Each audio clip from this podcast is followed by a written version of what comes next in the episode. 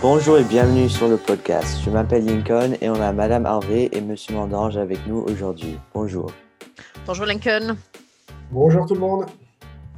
Bonjour. Aujourd'hui, on a aussi Caitlin McKenna qui est une ancienne élève du Lila et qui vient juste d'obtenir son diplôme du UCLA. So, um, welcome. Thank you. So excited to see Caitlin again. Great to have you. So, um, so could you tell us a little bit about your story on yeah, how you were able to get to UCLA? Yeah. So um, my story is definitely complicated. Um, it's not orthodox, is what most people would think of just like leaving high school and applying. Um, I get, I would say during high school, I was um, doing fencing really competitively, and um, out of high school when I was applying for colleges, um, I was really had my heart set on doing that somewhere, um, and you know, go, joining a Division One team and um, doing that uh, sort of co- on a collegiate level.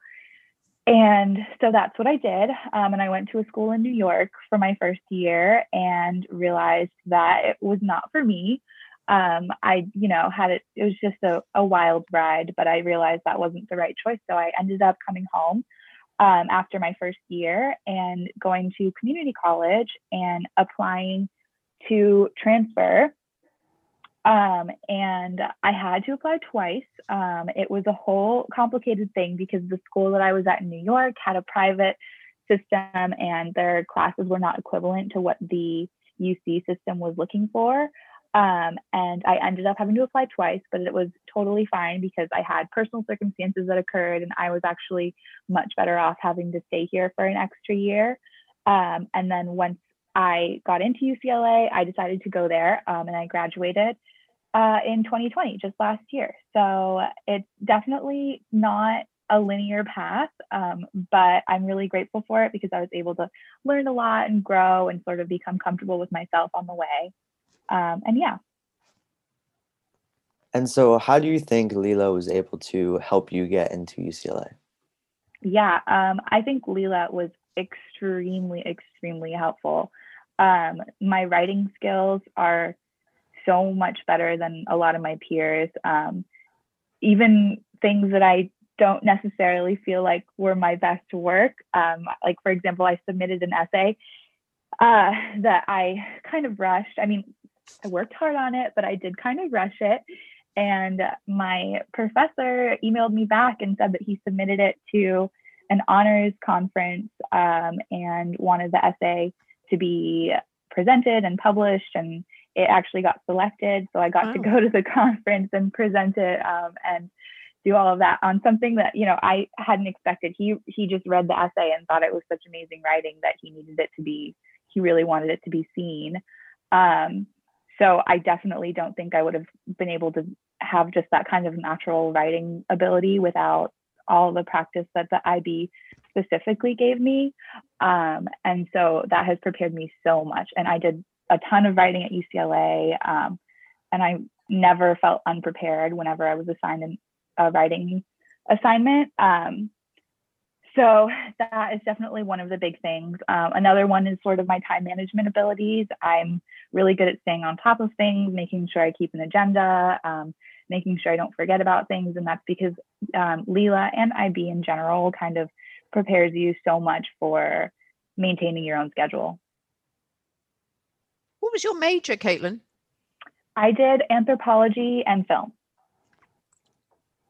And so, you'd mentioned that uh, you went to a school in New York and then went to community college and then went to UCLA.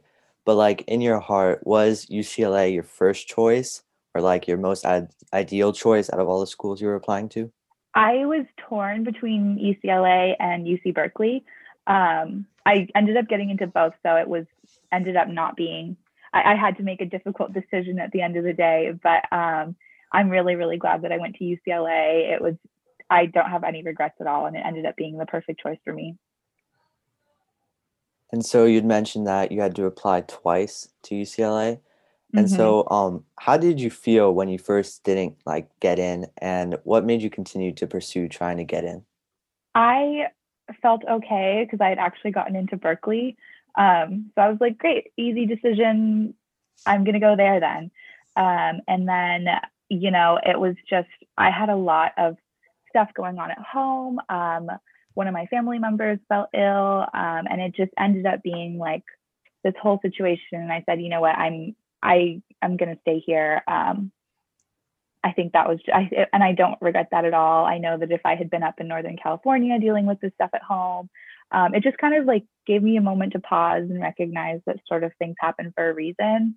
Um, and you just have to roll with the punches and let things run their course because um, there's no use forcing things if they're not meant to be. Yeah, yeah. And then finally, for me, uh, what are the similarities and differences of UCLA compared to Lila? Yeah, um, I mean, much bigger classes. That's a huge difference. Um, I would say that is a bit of an adjustment. Um, you just have to sort of get used to it. I mean, I know it's particularly difficult now to meet people considering Zoom, uh, but you know, once that's all done, I think it's still going to be like going into a big pool from a little pond of Lila. Um, let's see what else.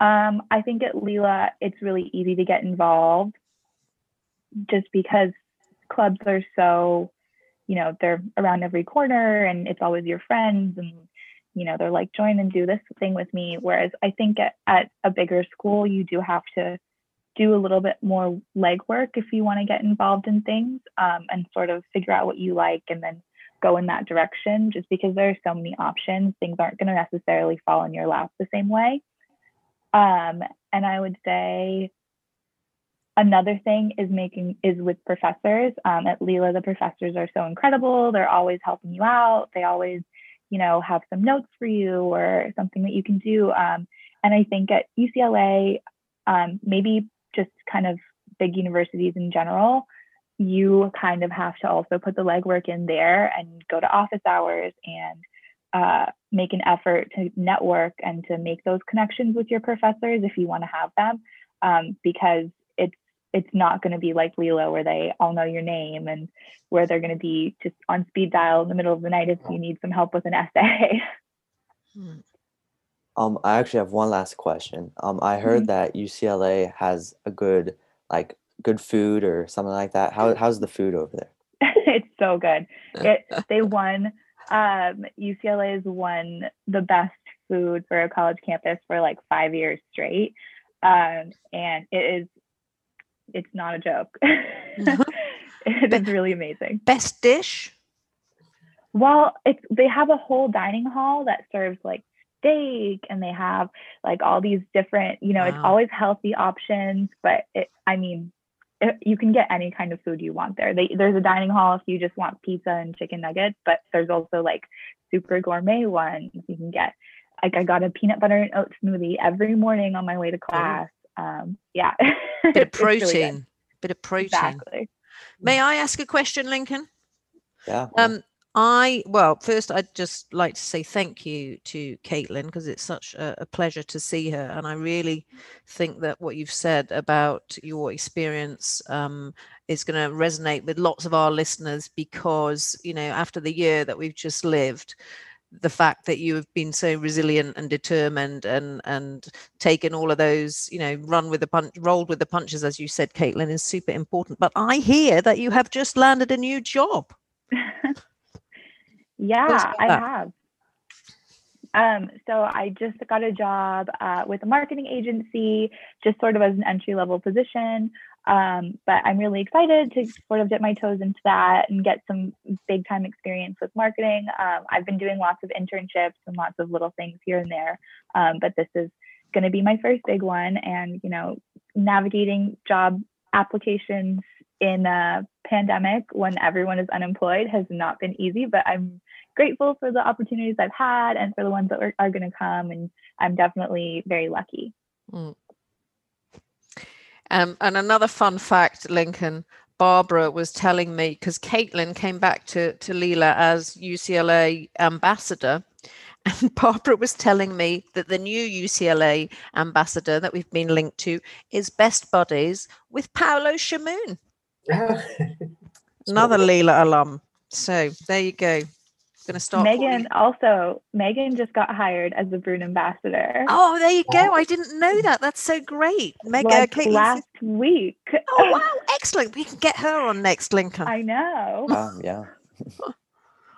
well, thank you for coming, and um, yeah, thanks for coming, and uh, hopefully, maybe we could get another uh, interview later on. So, thank you. yeah, thank you guys. Thanks Thanks, lot, Caitlin. Donc, il y a quoi sur le programme pour la semaine à venir?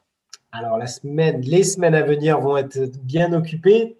Tu as dû entendre la bonne nouvelle. On a eu l'autorisation de rouvrir le campus pour toutes les classes de la cinquième à la terminale. Donc, euh, c'est une très bonne nouvelle. Donc, on est en train de préparer le campus pour accueillir euh, tous les élèves du mieux possible. On a rencontré les parents cette semaine et on vous attend euh, avec impatience euh, dès la semaine prochaine. Voilà. Donc, c'est notre, euh, notre, plus grande, euh, notre plus grande attention tournée vers, ces, vers ce, cet événement. It's been a big week this week as well, Lincoln, with exams going on in uh, French bac 11th and 12th grade, and then the IB carrying on their work on their internal assessments, and quite a lot of art students in getting their art exhibition um, together. And then we have uh, to end the week, we're going to have the um, the PA event around the world in with dinner and drinks, and I think they're off to Switzerland, I believe. So I might. Um, I might uh, join in that one. We'll see. Um, and then next week, I think you're involved, per- perhaps as a. Are you a delegate, Lincoln? Um, I'm not a delegate this year. I've been either a delegate or a sous delegate all the other years, but Mm. I, I've had a lot, so I decided not to. Yeah, and, and, and, and of course you're the podcast host, which Yes, is uh, yes. you know a major platform. Um, have you been invited to meet the uh, the the CAIS committee, the California Association of Independent Schools? I have, yes. So I believe that's is it next week during lunch? I think it's next Monday during lunch. So That's right. We've got a three day visit, and the committee come in. We complete what's called a self study. So people um, complete a survey, and then a committee puts together a study of the school uh, as it is. Um, it's actually a sort of joint uh, WASC um, and CAIS uh, visit, and you know, just be yourself, and uh, they just want to learn uh, about our school. But it's always a good a good opportunity to have to to do a self study because you know it makes you think about what you've done well and what perhaps you can do better and how to move forward. So that's a pretty big deal, and that coincides with, of course, Monsieur Mondange, our re- reopening, um, and that's been logistically um, pretty interesting from our end. yeah, and so um, I, I think I heard there's is it three zones or how many zones are there, and how, like how is it going to work? Alors, il y en a quatre. On a Four, divisé le campus en quatre zones. Alors, les sixièmes, ils vont rester au village. On va, eux, ils ont déjà leur zone délimitée. Et à l'intérieur, on a groupé les classes de cinquième et de quatrième ensemble, les classes de troisième, seconde, première ensemble. Et enfin, les terminales, ils auront leur propre zone. Donc, le, le but de faire des zones est en fait euh, de pouvoir euh, isoler les élèves en cas de, de Covid. Si par exemple, la zone 2, il y a un cas de Covid, on isole la zone 2, la zone 2 reste en ligne pendant deux semaines et les autres zones peuvent continuer à venir à l'école. Donc ça permet d'avoir un, un mode de fonctionnement un peu garanti. Alors ensuite, I Ensuite, vas-y, vas-y. I think it's really important as well, Lincoln, that people hear um, that we are very conscious uh, of the need to open safely. Um, and we're encouraging parents and students to take that very seriously because, okay, figures are going down and people are being vaccinated, but that's not a reason to be slacking off on the safety front. On the contrary, so we're really, and I'm, we've been really pleased with people wearing their masks properly, observing social distancing, following the rules, washing their hands, good hygiene practices. So we're going to be continuing to to sing that song. That's good. And so for kids that aren't going to like cuz it's obviously not an obligation to go to school in person. Um could you just explain a little bit on how uh, that's going to work for people that are going to still be online? Bien sûr. Donc, chaque classe a été équipée de ce qu'on appelle une caméra chouette. Alors, c'est une caméra euh, qui a la possibilité de filmer l'ensemble de la classe à 360 degrés, ce qui permet de voir tout ce qui se passe dans la classe, d'avoir l'impression d'être dans la classe. Et cette caméra, elle est aussi équipée d'un micro qui marche dans les deux sens, ce qui fait que toi, quand tu es à la maison, non seulement tu verras tout ce qui se passe dans la classe, mais tu verras, tu auras aussi la possibilité de poser une question en direct sans avoir à lever la main comme ce qui se passe actuellement sur Meet. Donc, on essaie de, recréer l'atmosphère d'une classe en ligne et c'est ce qu'on appelle le mode parallèle learning. Donc, on, a, les enseignants qui, ont été formés à l'utilisation de ces caméras et on est, euh, on est enthousiaste à l'idée de pouvoir les utiliser, d'offrir ce système et de permettre à tout le monde de continuer à étudier. And I think as well, Lincoln, that um, you as students and also the teachers have learned such a lot about different um, methods of teaching whilst we've been online. You know, I'd be very surprised if we pivot uh, back to where we were. I think that people are going to be exploiting Jamboard and Classkick and all of the supports that they've used online because people have have really um, uh, moved very very quickly and worked out what works well for um, for the students. Yeah, I, I totally agree. I feel like the dynamic of the class is going to be a little bit different, yep. but it'll, it'll still it'll, it'll be back to normal, but there'll be like little changes that'll be different that I think are good. Um, and so yeah. Yeah, I agree. I think that's absolutely right, and you know, great. That's that's a good thing to come out of this this challenging time. So we're also recording on St. Patrick's Day, so it's a Wednesday. Um, I'm just curious, in other countries, uh, do they like celebrate St. Patrick's Day like sort of like the same as the US? In France, Mathieu?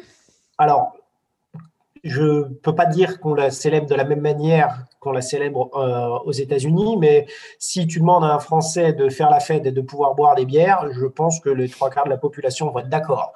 Est-ce qu'ils vont porter du verre et faire tout le folklore derrière? Pas sûr. Mais un petit coup à boire, ça n'a jamais fait de mal à personne. There's, there's a lot of green on the campus, Lincoln, and I have to say, um, uh, back in, in the UK and obviously in in in Ireland, um, yeah, big big big day. Um, and a lot of fun. But major links, of course, between the states uh, and, uh, and and Ireland, and uh, particularly in New York. It's a huge day, St Patrick's Day. Fun to celebrate. I've got some good photographs for Mosaic. Well, thank you guys both for coming again, um, and see you next week. Thank you. Exactement. Have a good one. Thanks, Lincoln. Thank you. Allez, à bientôt.